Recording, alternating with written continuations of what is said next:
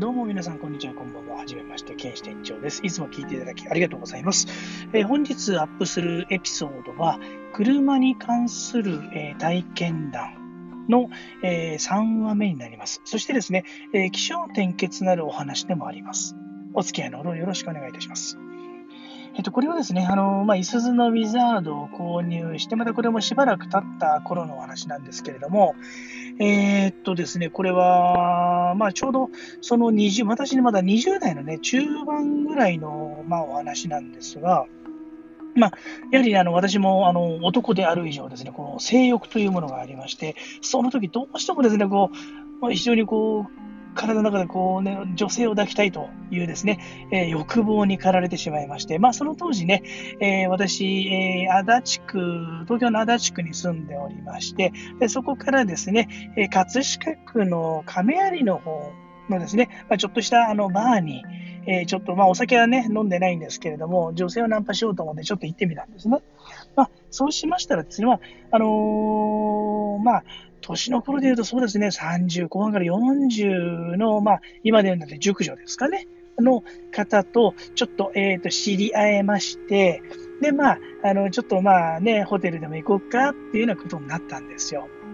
それでまあ、その人、えー、と一緒に、えー、足立区の綾瀬警察署、えー、神奈通り沿いかな、えー、貨幣の駅の近くにある、あ、駅じゃない、貨幣の、えー、貨幣橋というところの近くにあるんです綾瀬川ですかね。近くにあるんですけど、その裏手の方に、えー、ラブホテルがいくつかございまして、そのうちの一つに入ることになったんです。で、まあ、あのー、まあ、そこら辺は幽霊がね、えー、出るというような噂も聞いていたんですけど、まあ、このタイミングで出るわけないだろうと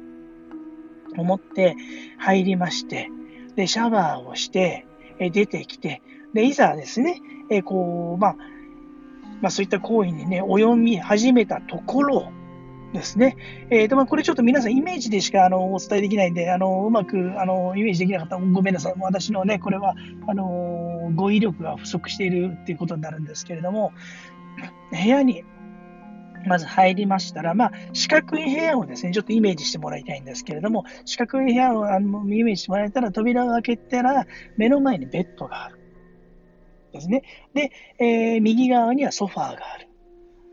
で、逆に今度はね、ベッドの方に、えー、ベッドに、ベッドの方から出口の方、出入り口の方を見ると、今度その、えー、同じ、えー、ベッドの右側にですね、こう、なんですか、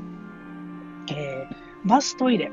のところのドアがあるんですけれども、その、えーと、出入り口のドアの左側に、え、姿見の鏡があるんですけれども、そこにですね、男性が立ってたんですよ。あれ？と思って、誰だろうと思ったんですけれども、まあ、顔はですね、柔和な感じの男性、まあ、細表な感じなんですね。で、えー、髪型としてはもう真ん中分けで、こう、なんですか、えー、もみあげぐらいのところでこう切り揃えておりまして、うつむいて立っておりまして、まあ、鏡の方に向かって、えー、まあ、私のには背を向けて立っているので、鏡の方で顔は見えるんですけれども、あの、まあ、着ているね、ジャケットも、まあ、夏だったんですけど、まあ、あの、白いジャケットを着てまして、まあ、あの、パンツの方もね、そんな感じのものだったんですね、上下ですね。で、ずっと見てて、ずっと立ってるんですけど、こっちに振り向くこともしないんですね。で、自分の知り合いにさすがにいないなと思って、で、まあ、あの、まあ、多分じゃあこの女性の人だろう、関係だろうと。思いまして、まあ、そういったね、行為が一通り終わった後にですね、えー、まあ、終わった頃には消えていたんですけれども、その女性にね、申し訳ないんだけど、こんな髪型、こんな顔立ち、こんな服装の男性知らない？って言ったら、すごくにびっくりしてるんですよ。なんで知ってるの？彼のことって言い始めて、いや、いや特にまあそういうわけじゃないけど、なん知ってんの？って言ったら、知ってるも何もと。自分の元旦那さんだそうなんですね。で、